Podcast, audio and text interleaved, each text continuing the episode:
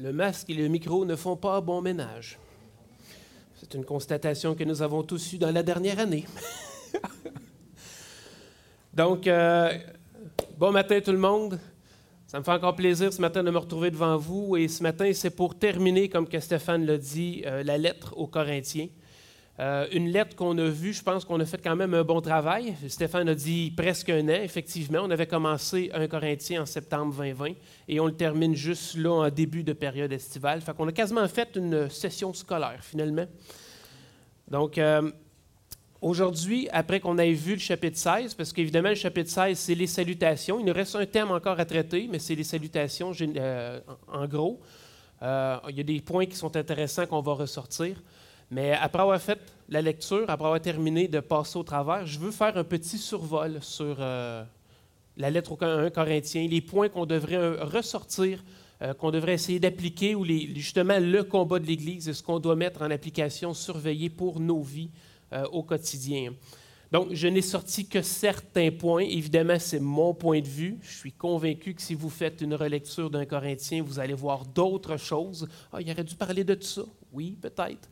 Mais on vient de passer au travail de la lettre, on l'a épluché sur presque toutes ses coutures, donc euh, c'est pour ça que le survol se veut comme juste quelques points que j'ai glanés euh, de chapitre en chapitre.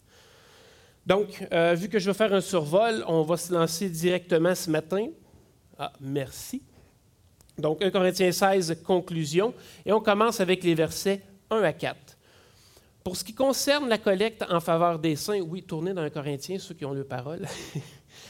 Euh, pour ce qui concerne la collecte en faveur des saints, agissez vous aussi comme je l'ai ordonné aux églises de la Galatie. Que chacun de vous, le premier jour de la semaine, mette à part chez lui ce qu'il pourra, selon sa prospérité, afin qu'on n'attende pas mon arrivée pour recueillir les dons. Et quand je serai venu, j'enverrai avec des lettres pour porter vos libéralités à Jérusalem les personnes que vous aurez approuvées. Si la chose le mérite que j'y aille moi-même, elles feront le voyage avec moi. Donc, la dernière thématique que Paul traite dans sa lettre aux Corinthiens, c'est la collecte. Nous autres, aujourd'hui, c'est notre premier sujet ce matin, mais c'est le dernier sujet qui est pris dans la lettre aux Corinthiens. Et Paul enseigne aux Corinthiens ce qu'il enseigne déjà à toutes les autres églises de la Galatie, où est-ce qu'il voyage, où est-ce qu'il va. C'est-à-dire que le premier jour, on met de côté des dons, euh, des, petit à petit, des montants en faveur des pauvres, des saints à Jérusalem. Euh, on voit à travers la pratique, euh, on voit à travers ça, à travers le texte qu'on voit là, la pratique des églises de se réunir une fois par semaine spécifiquement. Sûrement qu'il y a d'autres rencontres durant la semaine, comme que nous aussi, on organise des activités, que ça va revenir un jour à l'horaire. On organise des activités en semaine pour pouvoir partager la parole ensemble. Euh, sûrement que autres aussi en avaient. Mais spécifiquement, le premier jour de la semaine, Paul il dit mettez de côté de l'argent. Ça donne une constance. Ça ne vient pas juste quand ça fait notre affaire ou quand on a des surplus, à l'occasion de même. Là. Puis, puisqu'on y va de semaine après semaine, il faut comprendre que ça nous permet d'amasser. C'est petit à petit. On met de côté, c'est sûr qu'à un moment donné, quand Paul se présente, il y a quelque chose. On n'est pas les mains vides ou à attendre que les gens apportent quelque chose. Puis si, on atteint une occasion, on fait une occasion spéciale pour ramasser des dons, bien, on risque inévitablement de ne pas ramasser la même quantité qu'on aurait ramassée si on l'avait fait de manière constante, semaine après semaine. Parce qu'on va s'entendre que les chiffres, ça a des effets psychologiques. Aujourd'hui, c'est des chiffres. Ça a des effets psychologiques, puis ça vient souvent affecter notre générosité.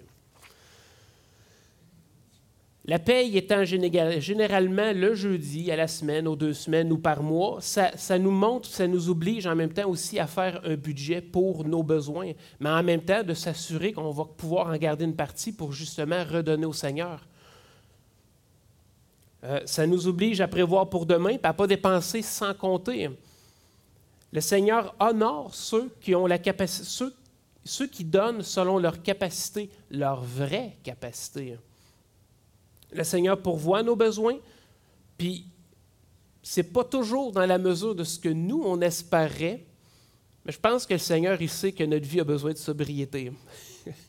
des fois, on voudrait comme dépenser jusqu'à la dernière scène, se payer tout ce qu'on veut, mais pour quelle fin? La sobriété, je crois que ça l'appelle à l'adoration et à l'humilité, et c'est un caractère que Dieu demande dans sa parole. Si on est comblé par-dessus tout, et si on dépense sans compter, puis si on, on garde tout pour nous, euh, à un moment donné, c'est juste pour nous. Il n'y a rien qui revient au Seigneur. On ne reconnaît pas d'où nous viennent les richesses que nous avons. Et on voit dans le verset 2, Paul dit que chacun y aille selon sa prospérité. Vous savez, la dîme, ce n'est pas une compétition, ça je le sais que vous le savez, ce n'est pas un étalage de nos richesses, puis c'est d'ailleurs ce que Dieu dit dans Matthieu 6. Le Seigneur nous dit, donc lorsque tu fais monde, ne sonne pas la trompette devant toi comme le font les hypocrites dans les synagogues et dans les rues afin d'être glorifiés par les hommes. Je vous le dis en vérité, ils ont leur récompense. Mais quand tu fais monde, que ta main gauche ne sache pas ce que fait ta droite, afin que ton monde se fasse en secret, et ton Père, qui voit dans le secret, te le rendra. Seigneur, il sait ce que sur notre cœur, il connaît la générosité qu'il a mis en nous, il sait ce qu'on donne, il sait ce qu'on sacrifie d'une certaine manière, il sait ce qu'on lui rend, il sait ces choses. Les autres n'ont pas besoin de savoir autour. Paul, parle de mettre à part ce que la personne va pouvoir selon sa prospérité. Il n'y a pas de montant fixe, il n'y a pas de pourcentage, selon sa prospérité. Vous connaissez votre propre prospérité. À le répéter, le mot vient dur à dire. Mais vous connaissez de quoi vous vivez. Je pense que tout le monde ici est prospère. Il n'y a pas personne, en tout cas, qui vivait dans la rue dernièrement que je suis au courant. Donc, tout le monde est prospère, tout le monde a, de l'argent, a des fonds, le Seigneur pourvoit. Peu importe votre niveau de satisfaction par rapport à votre revenu, le Seigneur pourvoit. Euh, nos dons devraient être un engagement régulier, un engagement volontaire, un engagement joyeux de nos biens au service de notre Seigneur, de son peuple et de son œuvre. La façon dont les croyants gèrent leur argent, c'est lié d'une certaine manière à la profondeur de leur relation et de leur adoration. Que l'on offre ou non de l'argent le dimanche, chaque réunion hebdomadaire devrait nous rappeler qu'on est des intendants des biens que Dieu met à notre service. Si on ne donne pas de manière convenable, on n'adore pas de manière convenable. Donner, c'est une forme d'adoration. C'est pour ça qu'on a mis l'offrande avec le repas du Seigneur. C'est une forme d'adoration. On reconnaît, on est reconnaissant de ce que le Seigneur nous donne. Paul ensuite, il nous dit, euh, je vous l'ai dit en vérité, ok, je n'ai pas skippé mon passe, excusez. Euh, et quand je serai venu, j'enverrai avec euh, des lettres. Donc Paul nous dit qu'il va préparer des lettres pour ceux qui vont être, pour ceux qui vont être approuvés par l'Église pour aller porter les offrandes. La raison, c'est qu'on va envoyer des gens porter les offrandes, on va donner des lettres pour dire l'argent vient d'eux, puis Paul va comme mettre son sceau sur les dons.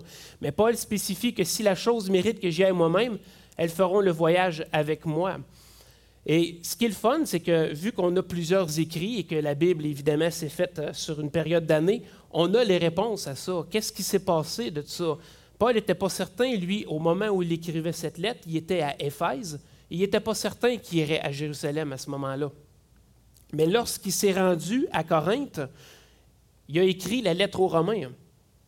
Et dans la lettre aux Romains, on peut voir au verset 15 qui annonce son départ de Corinthe pour Jérusalem, et il dit justement aux frères de, Rome que la Macédoine et l'Achaïe ont bien voulu s'imposer une contribution en faveur des pauvres parmi les saints de Jérusalem. Donc, ce qu'on sait, c'est que les paroles et la demande de Paul n'est pas restée sans effet. Les gens ont mis de côté et les dons ont été généreux. Paul a fait le voyage avec. On le voit par le passage qu'il y est allé euh, à Jérusalem.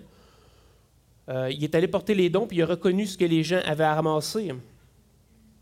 Euh, donc, quand Paul dit si la chose mérite que j'y aille, ben, c'est ça qui est arrivé, il y est allé.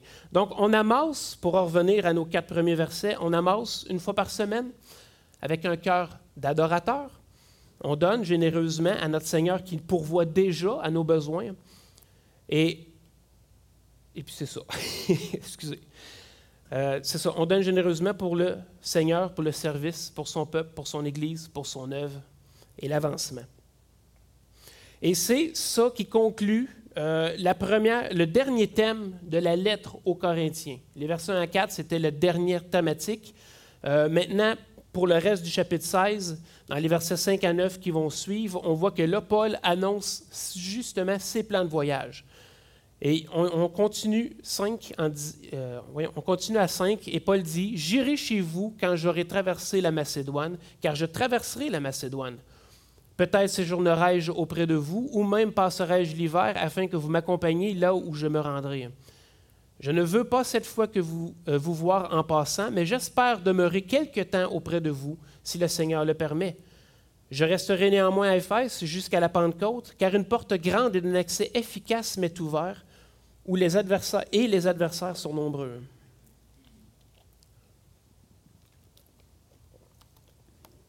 Donc, les versets 5 à 7 montrent les intentions de Paul de voyager, mais comme que je vous disais tantôt, il est à Éphèse, puis il montre son intention d'aller faire un tour à Corinthe. Et euh, ça aussi, on, peut, on, peut, savoir si ça s'est fait ou pas. On va dans les récits des actes. Au chapitre 20, les versets 1 à 3, on lit que lorsque le tumulte eut cessé, Paul réunit ses disciples. Voilà. Lorsque le tumulte eut cessé, Paul réunit ses disciples et après les avoir exhortés, prit congé d'eux et partit pour aller en Macédoine. Il parcourut cette contrée en adressant aux disciples de nombreuses exhortations. Puis il se rendit en Grèce où il séjourna trois mois. Donc Paul disait peut-être que je vais passer l'hiver avec vous. Trois mois, c'est pas mal la période là, hivernale. Euh, dans ce coin-là, là-bas, c'est clair qu'ils ne sont pas au Québec. Hein? Euh, donc, euh, nous, trois mois, c'est l'été. Excusez, il fallait que je le dise. donc, Paul a pu rester avec eux pendant trois mois de temps. Mais avant, il désirait, avant de se rendre auprès d'eux, il désirait rester à Éphèse. C'est ce qu'il nous dit ici. Et puis c'est intéressant de voir les raisons qui gardent Paul à Éphèse. Versets 8 et 9, où est-ce que ça nous dit une grande porte, une grande porte, euh, excusez, il nous dit qu'une grande porte est ouverte, donc car une porte grande et efficace m'est ouverte. Puis on comprend que on veut rester quand la parole s'annonce puis que les fruits sont là. On veut rester sur le champ, mais il y a aussi d'autres choses aussi. Paul nous dit que les adversaires sont nombreux. Vous savez, l'opposition, c'est un signe que le service sert à l'œuvre du Seigneur. M. Campbell Morgan a dit, si vous n'avez pas d'opposition là où vous servez, vous servez au mauvais endroit. Paul, n'est pas intimidé par l'opposition. Clairement, on peut le voir dans le texte que ça n'a pas de l'air d'y déranger. Il exprime même son désir de rester à Éphèse pour deux raisons, l'opportunité qu'il a et l'opposition qu'il a. La défense de l'Évangile. Il y a de l'opposition parce que justement la porte est grande puis est efficace, puis clairement Satan, il ne laissera pas l'œuvre s'accomplir aussi facilement sans y mettre un bâton dans les roues. Dieu nous donne la force de faire face à l'opposition. C'est une force de caractère qui nous donne pour la proclamation de l'Évangile. Il ne faut pas se décourager aux premières embûches, mais au contraire, il faut persévérer jusqu'au bout avec sueur et larmes. Il faut le faire de manière à pouvoir se présenter devant notre Seigneur en disant, j'ai tout fait pour y arriver. Il faut prendre l'exemple sur Kiris, qui lui-même est allé jusqu'au bout puis qui n'a pas abandonné. C'est d'ailleurs l'exemple, c'est l'exemple de Jésus que suit Paul pour avancer je l'ai mal phrasé, celle-là. C'est d'ailleurs de l'exemple de Jésus, que Jésus. Voyons. Moi, la rephrasé mal une deuxième fois. Donc, Paul suivait l'exemple du Seigneur pour son ministère et pour son œuvre. Euh, ensuite, non, là j'ai skippé, excusez. C'est d'ailleurs, euh, oui. Donc, malgré l'opposition, c'est ça, Paul veut rester là-bas la porte est grande, elle est efficace et il veut saisir cette opportunité pour pouvoir continuer d'évangéliser et d'agrandir euh, le royaume et l'annonce du royaume. C'est un très, très bon exemple à suivre en passant pour nos vies. Persévérer. D'ailleurs, on va revenir là-dessus un peu plus loin. Si on continue les versets 10 à 12, là, on voit que Paul nous parle de ce qui s'en vient. Timothée va passer vous voir. Donc, si Timothée arrive, faites en sorte qu'il soit sans crainte parmi vous, car il travaille comme moi à l'œuvre du Seigneur. Que personne donc ne le méprise, Accompagnez-le en paix afin qu'il vienne vers moi, car je l'attends avec les frères. Pour ce qui est du frère Apollos, je l'ai beaucoup exhorté à se rendre chez vous avec les frères, mais ce n'était décidément pas sa volonté de le faire maintenant. Il partira quand il en aura l'occasion.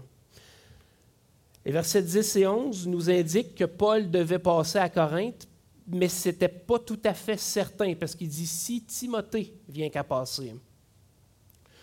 Euh, mais il serait logique de croire, puis selon certains commentateurs, euh, ils disent que la lettre justement aux Corinthiens serait venue par la main de Timothée. Donc, on estime que Timothée serait présent au moment de la lecture de la lettre, que ce serait lui le porteur.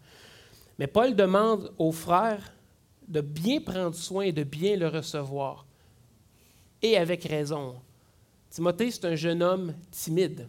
C'est un jeune ouvrier pour le Seigneur. Il est timide, mais il enseigne comme que Paul dit, euh, c'est-tu ici qui en parle, en sorte qu'il soit quelqu'un parmi vous, comme il travaille à l'œuvre comme, euh, comme moi. Fait que dans le fond, il est intense lui aussi sur le travail qu'il a à faire pour le Seigneur. Il est fidèle au Seigneur, mais il est timide. Mais pas juste ça. Il y a des opposants à Corinthe. Il y a des opposants à Paul à Corinthe. Vous savez, dans le chapitre 1, on parlait de dissension, on parlait de chicane, on parlait de clique. Et je pense que Paul avait peur que certaines personnes qui étaient en désaccord avec lui s'en prennent ou cherchent querelle à Timothée. Donc, il demande aux frères qu'ils soient sans crainte parmi vous, et il leur dit que personne donc ne le méprise non plus de sa jeunesse. D'ailleurs, c'est un des passages qu'on retrouve dans 1 Timothée, que personne ne méprise ta jeunesse. Paul désire retrouver un Timothée en paix plutôt qu'un Timothée complètement éprouvé, fatigué puis euh, découragé. Puis pour ce qui est d'Apollos, ça c'est un, autre, autre bon point que Paul amène ici.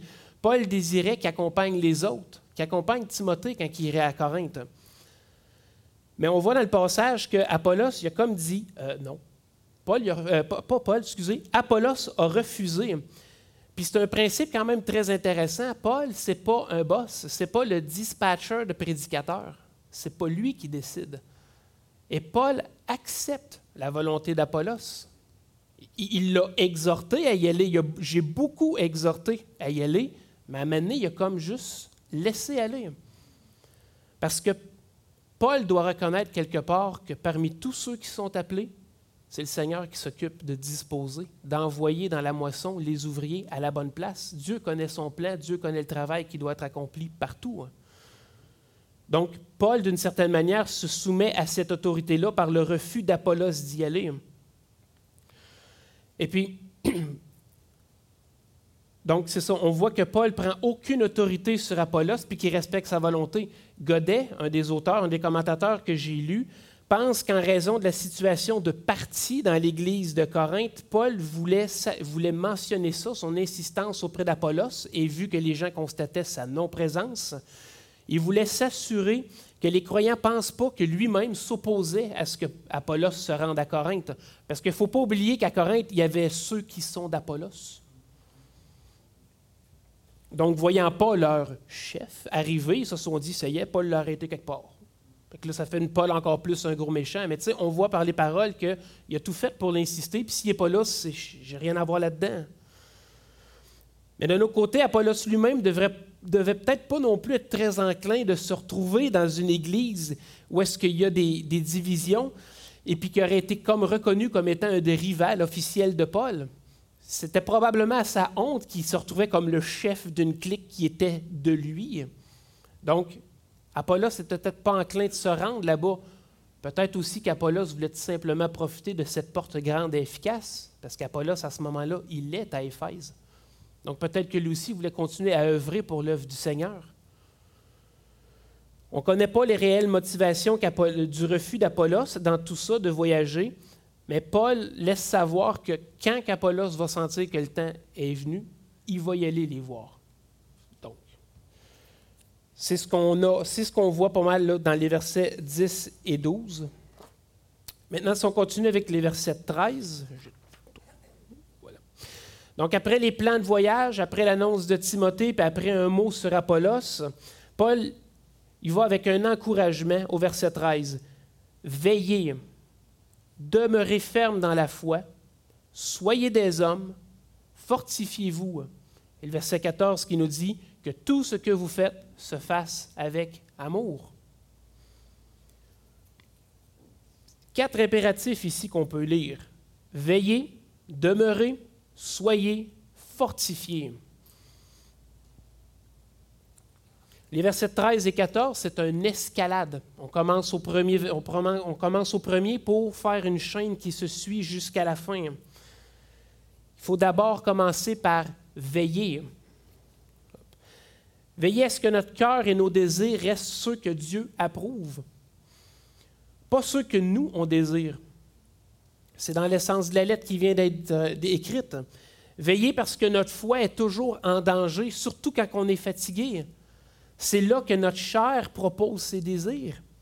C'est à ce moment-là qu'on est beaucoup plus à risque de succomber et de s'écouter. Veillez. Ensuite, Paul dit, demeurez ferme dans la foi.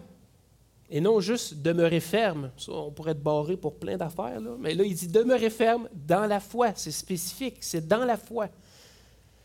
S'appuyer sur Jésus pour nous accompagner dans chacune de nos tâches, dans chaque moment de nos vies, et faire les choses sachant qu'il est toujours présent à nos côtés. Si vous avez peur de vous retrouver seul, je peux vous garantir que ça n'arrivera jamais. Vous allez toujours avoir votre Dieu, votre Sauveur avec vous. Il est toujours présent. C'est une de ses promesses, c'est d'ailleurs une des paroles que Jésus a prononcées. Je suis avec vous jusqu'à la fin des, jusqu'à la fin des temps, la fin des jours, en tout cas. Jusqu'à la fin du monde, c'est ça. Merci. C'est encore mieux que ce que je suis en train de dire. Donc, euh, demeurez ferme et puis puisez votre force dans l'Esprit Saint qui vous habite, qui vous a été donné par le sacrifice de Jésus-Christ, le consolateur qui est venu pour nous aider à avancer dans cette vie difficile, ce combat, cette lutte contre la chair que trop souvent on perd. L'Esprit est présent et si on demande la force de résister à nos tentations, l'Esprit va répondre.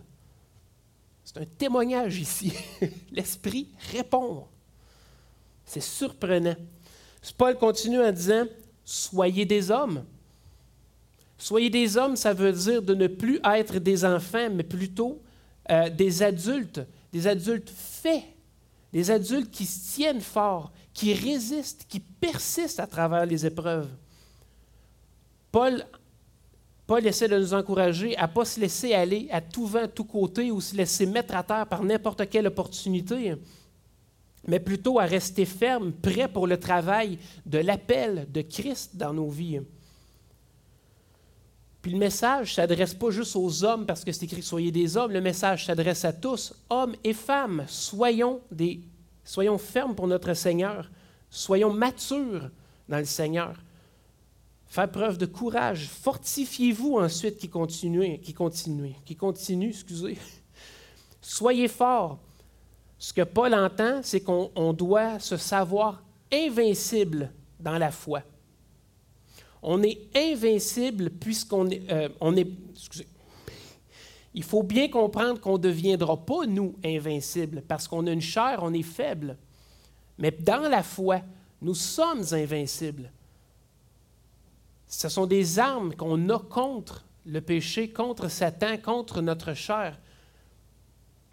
Donc, dans la foi, il faut se comprendre et se savoir, pas juste se croire. On est invincible par la foi pour le combat. Il faut montrer notre force en toutes circonstances et puis fermement, vraiment. si, on est invincible par la foi, il faut s'appuyer sur Christ. Pour avoir la victoire, il faut s'attendre à lui. Donc, fortifiez-vous et que tout ce que vous faites tout ce que vous faites se fasse avec amour. Vous vous souvenez de Corinthiens 13? La définition de l'amour qu'on a vue? Charité. C'est de cet amour ici que Paul parle. Un amour qui ne regarde pas à son propre cœur, mais plutôt à celui de Jésus. Que tout ce que vous faites se fasse avec amour. C'est un amour qui va être présent si nous veillons, si on demeure ferme dans la foi, si on est des hommes et si on reste fort. L'amour de Dieu va être manifesté dans nos vies Et on ne va pas juste simplement nous le goûter, mais on va aussi le faire sentir à tous les autres qui sont autour de nous. Un amour qui ne regarde pas son propre intérêt, mais qui regarde l'intérêt de l'autre. La charité. Donc, on continue avec encore une recommandation que je vous adresse faire. Vous savez que la famille de Stéphanas et les, et prémices de l'Achaïe est les prémices de l'Achaïe et qu'elle s'est dévouée au service des saints. Ayez-vous aussi de la déférence pour de tels hommes et pour tous ceux qui travaillent à la même œuvre. Je me réjouis de la présence de Stéphanas, de Fortunatus et d'Achaïcus. Ils ont suppléé à votre absence, car ils ont tranquillisé mon esprit et le vôtre. Sachez donc apprécier de tels hommes. Et oui, j'ai pratiqué le verset pour que ça ait de l'air fluide. Donc, on se rappelle de la famille de Stéphanas. Paul l'a introduit dans le chapitre 1 de la présente lettre. Euh, c'est la famille que Paul a baptisée, en plus de Crispus et Gaius. Et ma compréhension, c'est que cette famille-là aurait été baptisée les premiers, parce que Paul nous dit ici qu'ils ont été les prémices. Donc, c'est les premiers croyants, les premiers qui, se sont, euh, qui ont donné leur vie au Seigneur euh, pour fonder justement à Corinthe ou en Grèce l'Église de Corinthe. Puis ils sont, mentionnés, ils sont mentionnés ici pour leur excellence dans le service. La famille s'est dévouée au service des saints, que Paul écrit. Puis il faisait sur une base régulière au profit des frères de Corinthe. Puis dans son commentaire, Lenski analyse le texte dans le grec. Je vous épargne les détails, mais il fait remarquer que le mot service ici, dans cette situation-là, n'a pas d'article juste avant. pour vous autres, c'est par là. Il n'y a pas d'article juste avant. Ce qui veut dire que ça engloberait toutes sortes de services, mais qui sont mis en œuvre pour l'Église. Godet, lui, commente en disant que rien n'indique s'il s'agisse d'une charge ecclésiastique proprement dite qu'ils avaient. Il s'agit sans doute de l'empressement de prendre soin des pauvres, des malades, des affligés, à se charger des affaires de l'Église, de députation, de voyages, en payant de sa personne comme l'avait fait la délégation actuelle auprès de l'apôtre.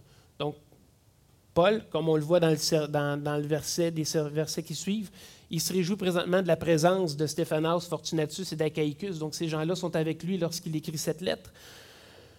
Et, c'est ce que Paul veut faire comprendre ici, c'est que Paul encourage tous les membres de l'Église à servir comme la famille de Stéphanos le fait. Il se dévoue euh, à la vie de l'Église, à l'œuvre qui entoure la communauté de l'Église à Corinthe.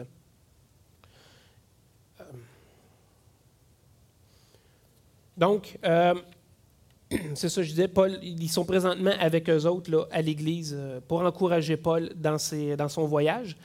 Et on termine la lettre 19 euh, à 24. Les églises d'Asie vous saluent. Aquilas et Priscille, avec l'Église qui est dans leur maison, vous saluent beaucoup dans le Seigneur. Tous les frères vous saluent. Saluez-vous les uns les autres par un saint baiser.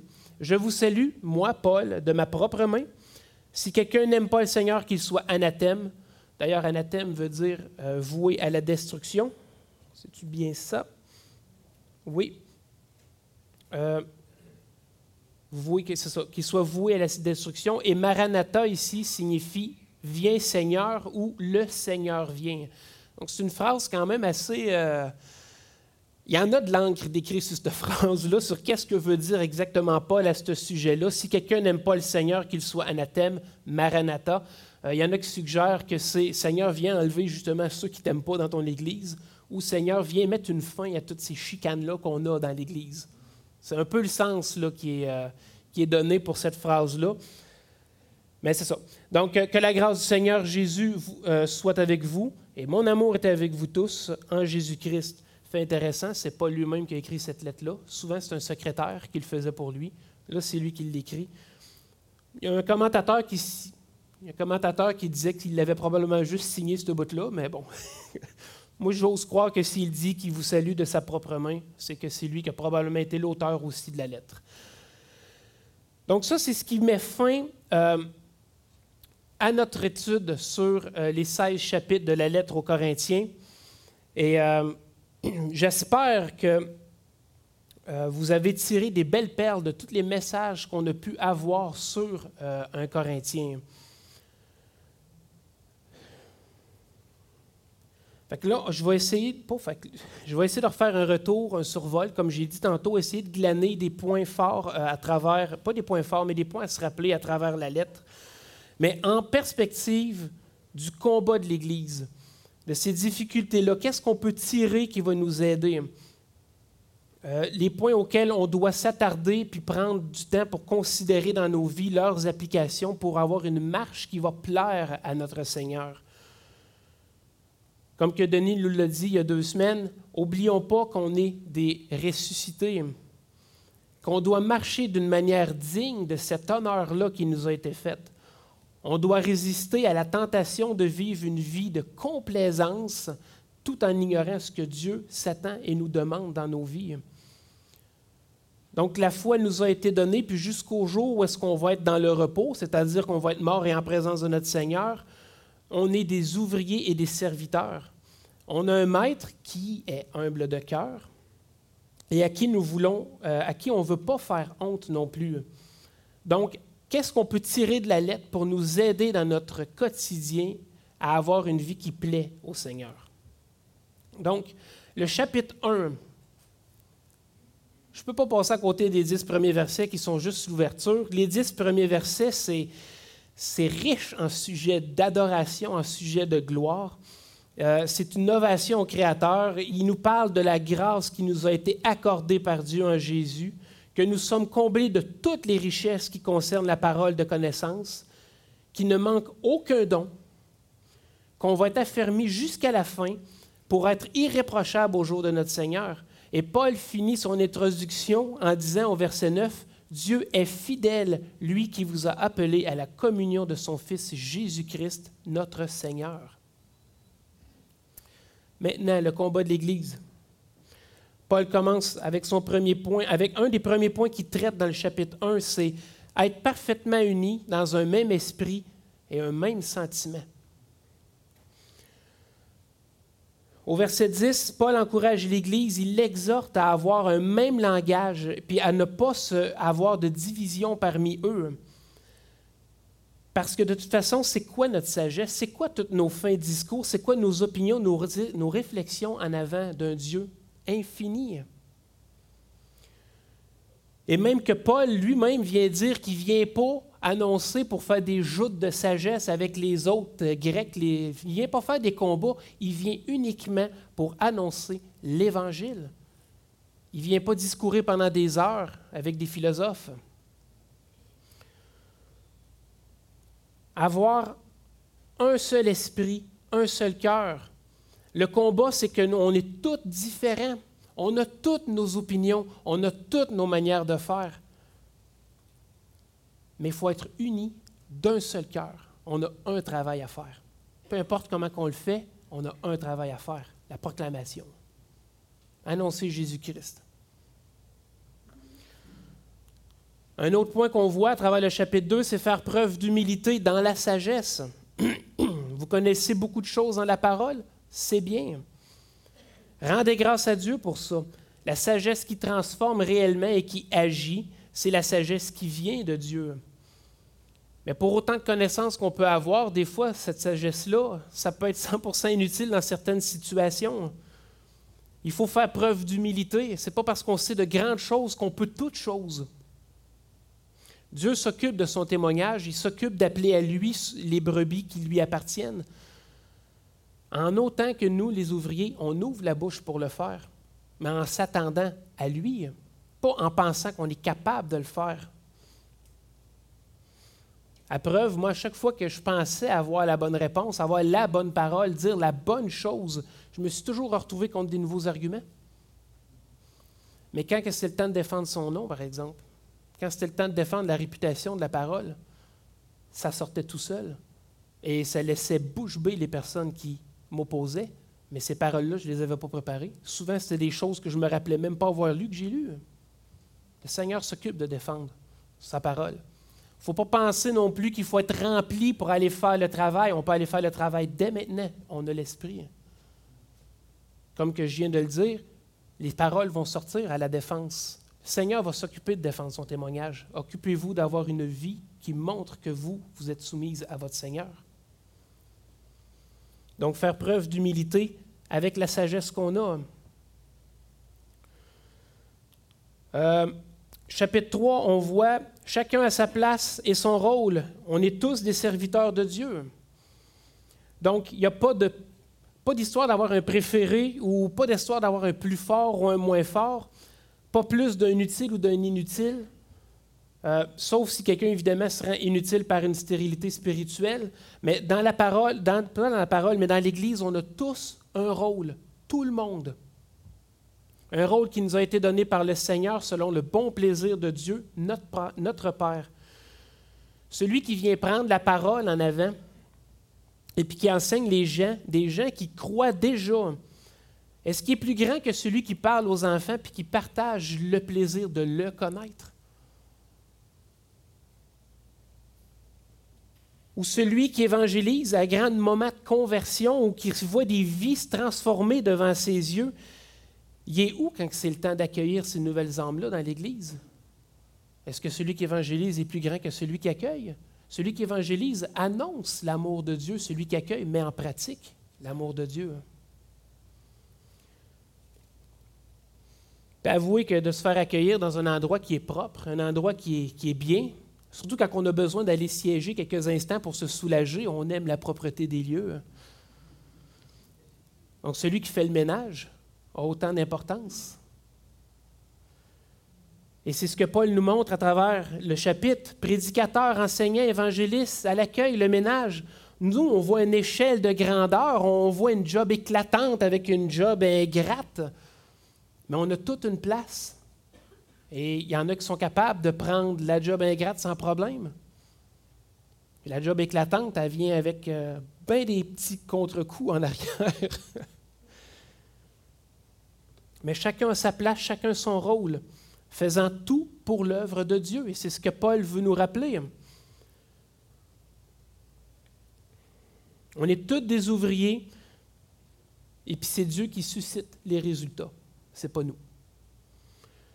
Il y a aussi, à travers le chapitre 3, Paul nous encourage à rester fidèles. C'est un autre point de combat. Rester fidèle, c'est difficile. C'est difficile la fidélité à notre Dieu. En fait, je pense que c'est la chose la plus difficile qu'on a à faire. Rester fidèle, ça implique que non seulement on a une discipline personnelle, mais aussi il faut savoir faire face à toutes les tentations. Rester fidèle dans l'adversité, rester fidèle dans l'appel qu'on a, pour notre, qu'on a du Seigneur, puis ne pas se laisser facilement détourner ou emporter dans le péché. La fidélité à la parole, fidélité dans sa prière, s'appuyer sur lui constamment.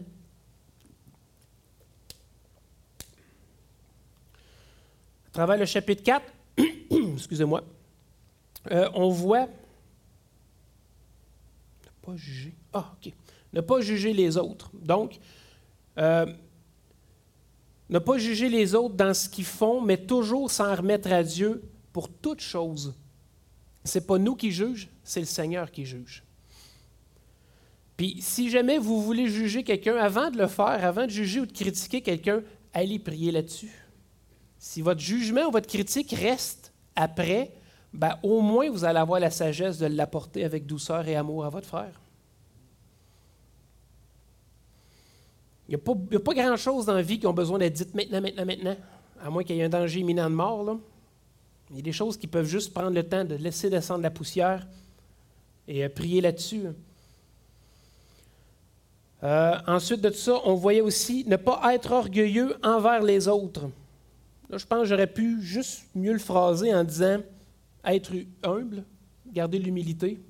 Je, je, lisais mes notes un matin, puis euh, rester humble.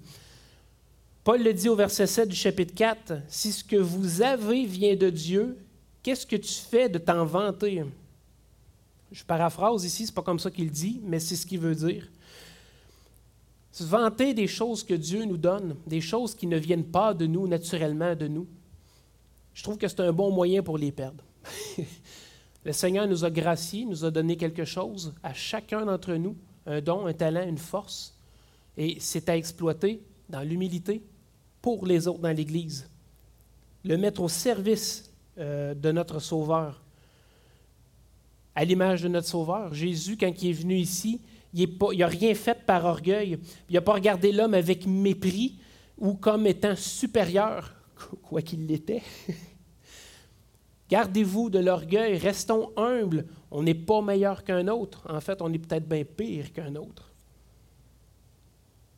Dieu donne à chacun, soyons humbles dans le service. chapitre 5, ne tolérez pas le péché dans l'Église.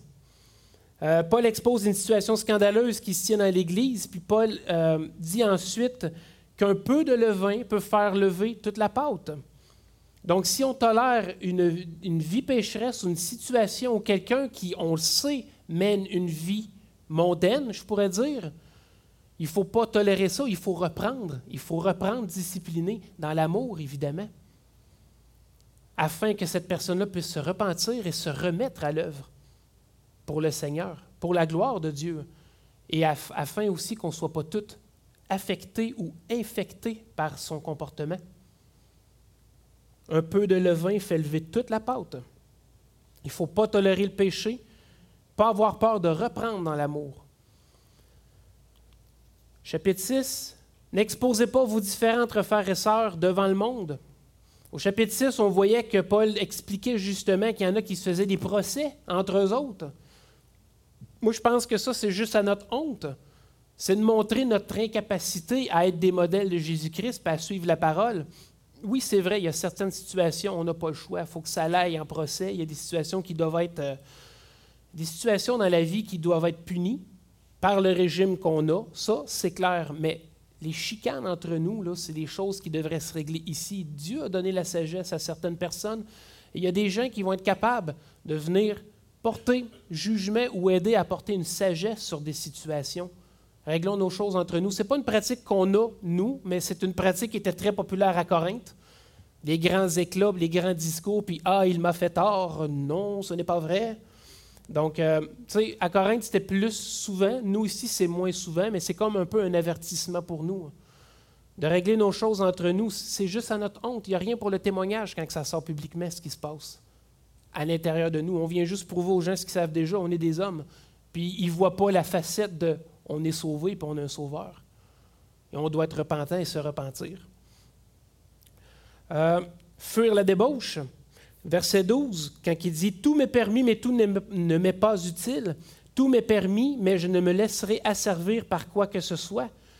Puis Paul ici, il tient à nous rappeler que nos corps font partie des membres de Christ. Puis que si on s'attache au péché, on fait un avec le péché. Et si on s'attache à Christ, on fait un avec Christ. Il faut se rappeler qu'on est le temple de l'Esprit. L'Esprit est en nous. Quel genre d'habitation est-ce qu'on donne à l'Esprit? Est-ce qu'on lui donne une belle demeure où tout est rangé, tout est ordonné comme que la parole de Dieu nous le donne, ou est-ce que c'est juste le fouillis et on laisse traîner toutes nos affaires crasses partout d'un coin? fuir la débauche. Il faut glorifier Dieu dans notre corps et notre esprit parce que ça lui appartient. Chapitre 7, euh, je n'avais-tu comme skippé une? Non. J'ai pas mon chapitre 7. OK. Chapitre 7, célibat et mariage.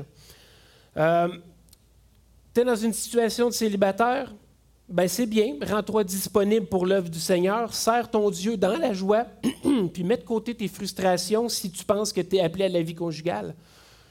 Toute chose va venir en son temps. Le Seigneur va pourvoir. Le Seigneur connaît ta solitude, sois patient, remets-toi-en à lui. En attendant, œuvre, donne-lui ton temps. Tu engagé, garde-toi des pièges de la chair. Succombe pas à la tentation de vivre dans un modèle comme le monde le fait. Mais au contraire, va jusqu'au bout de ton engagement. Marie-toi. Marie-toi bibliquement selon la parole de Dieu. C'est un très fort témoignage, un témoignage très puissant qui est béni par Dieu, pas une vie de conjoint de fait. Tu es marié, mais prends du temps avec Dieu. Encourage aussi l'autre à le faire. Euh, c'est à travers votre temps avec le Seigneur, ensemble ou chacun de, de votre côté, que vous allez avoir le succès ou beaucoup moins de difficultés dans les épreuves qui vont venir dans votre vie. Négligez pas l'autre, mais négligez pas Dieu non plus dans vos vies. Donc les chapitres 8 et 9, là c'est là que je t'ai rendu. la liberté chrétienne. Paul introduit le sujet en parlant des viandes sacrifiées aux idoles. Euh, ce qu'on doit retenir, en gros, c'est que rien qui rentre dans le corps peut euh, bonifier ou peut nous rendre... Euh, rien qui rentre dans le corps peut nous changer ou nous rapprocher de Dieu, ni nous rendre plus saints, ni nous rendre plus parfaits. ça ne nous donnera pas l'immortalité non plus.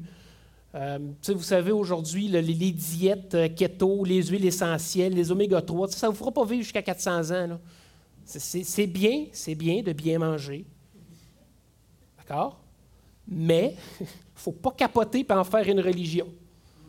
J'ai des gens qui ne jurent que par les huiles essentielles. Tu oublies carrément le fait qu'ils sont chrétiens. Il y a juste les huiles essentielles dans la vie. Ça se solutionne tout, là. Là, un, tu perds ton témoignage, là, puis tu te sais dans quelque chose qui n'a pas rapport. tout est voué à la destruction, tout va être détruit, tout va mourir, tout dépérit. Jouvence n'existe pas. On en a parlé quelques semaines, la fontaine de Jouvence, cette fable faites attention, allez-y avec modération. La liberté chrétienne, c'est pas pour que ça devienne un joug, c'est pas pour tromper les autres ou les amener dans l'erreur. On peut perdre des frères et des sœurs et Christ a payé cher pour sauver ces gens-là. Et on peut les perdre pour des choses, des choses aussi banales que ça. Donc, faire attention dans notre liberté chrétienne. Et Paul disait aussi se faire tout à tous, avoir une attitude qui n'offense pas les autres, même dans l'annonce de l'Évangile. N'oubliez pas que l'Évangile est une folie aux yeux des hommes. Puis si en plus vous agissez de manière irraisonnable, ça va être de plus en plus dur de vous faire comprendre. Vous n'aurez plus d'impact. Malheureusement, j'ai un exemple dans ma vie de tout ça. Mon père est un homme très fermé à l'Évangile. Il est brûlé raide. Il ne peut plus rien dire. Il a tout vu, il a tout entendu, il n'est plus capable. C'est triste, ça. Il y a peut-être eu un manque de sagesse à travers les âges, peut-être. Il n'y a aucune raison valable pour son refus, ça c'est clair. Mais il est brûlé raide, plus capable d'en parler. Et c'est ce que Paul un peu nous dit aussi euh, quand on dit de se faire tout à tous, au verset 20 du chapitre 9, qui dit Avec les Juifs, j'ai été comme Juif, afin de gagner les Juifs, avec ceux qui sont sous la loi comme sous la loi, afin de gagner ceux qui sont sous la loi, avec ceux qui sont sans la loi comme sans la loi, afin de gagner ceux qui sont sans la loi. J'ai été faible avec les faibles afin de gagner les faibles. Je me suis fait tout à tous afin de sauver de toute manière euh, quelques-uns. Dans le fond, c'est être conscient avec qui qu'on parle, pas trop insister, faites-vous-en pas. S'ils savent que vous êtes chrétien, ils ont des questions, ils vont venir vous revoir. Ils vont venir vous reposer des questions. Là, je suis juste à 8-9. Jean-Pierre, je m'excuse. Chapitre 11, on va, essayer de couper ce court. De l'ordre dans l'Église, Paul rappelle l'ordre créationnel. Dieu est chef de Christ, Christ est chef de l'homme, l'homme est chef de la femme. Et là, ici, je veux encore rappeler qu'il ne s'agit pas d'un ordre de subordination dominant-dominé, mais c'est l'ordre créationnel comme que Dieu le veut. On est tous capables des mêmes choses, on est différents. Ensuite, Paul enseigne euh, à avoir de l'ordre dans nos églises, à faire les choses correctement, surtout lors du repas du Seigneur, chose qu'on s'en va célébrer tantôt, dans quelques instants, s'introspecter soi-même, la signification du pain, la signification du vin, ne pas oublier ces choses. On se dit participant à l'œuvre de Christ. On est un seul peuple, on se dit unis tous ensemble par le sang de Jésus-Christ. C'est un signe qui est fort. C'est important de s'éprouver soi-même. Est-ce qu'on est ici présentable devant notre Dieu ce matin correctement? Ça aussi, c'est un autre combat. À toutes les semaines, c'est prouvé. À tous les jours, c'est prouvé. Chapitre 10, 12, 13 et 14, la pratique des dons spirituels. Donc, euh, Paul parle des dons, mais surtout de faire ressortir le fait que euh, ceux-ci sont donnés non pas pour notre gloire personnelle, mais pour le service aux autres que les dons doivent être exercés dans l'amour, un amour qui n'attend pas de retour, l'amour charitable qui s'offre et qui n'attend rien. Euh, que les dons soient mis en pratique dans l'Église, pour l'Église, pour la gloire de Dieu. Donc, euh, chapitre 15 aussi, Paul termine en nous rappelant, comme que je l'ai dit tantôt, que nous sommes des ressuscités, nous serons ressuscités, que Christ est réellement ressuscité et que par sa résurrection, nous aurons aussi euh, la gloire de pouvoir, l'honneur, le privilège de pouvoir aussi être ressuscité avec lui pour l'éternité. Donc, il faut agir dignement pour la gloire de celui qui nous a offert ce cadeau. Je sais que c'est beaucoup de choses ce matin. Je suis en train de dépasser mon temps, mais j'espère que vous réalisez qu'on est dans un combat. Puis souvent, c'est un combat qu'on ne voit pas. Puis je pense que c'est ça qui rend le combat difficile.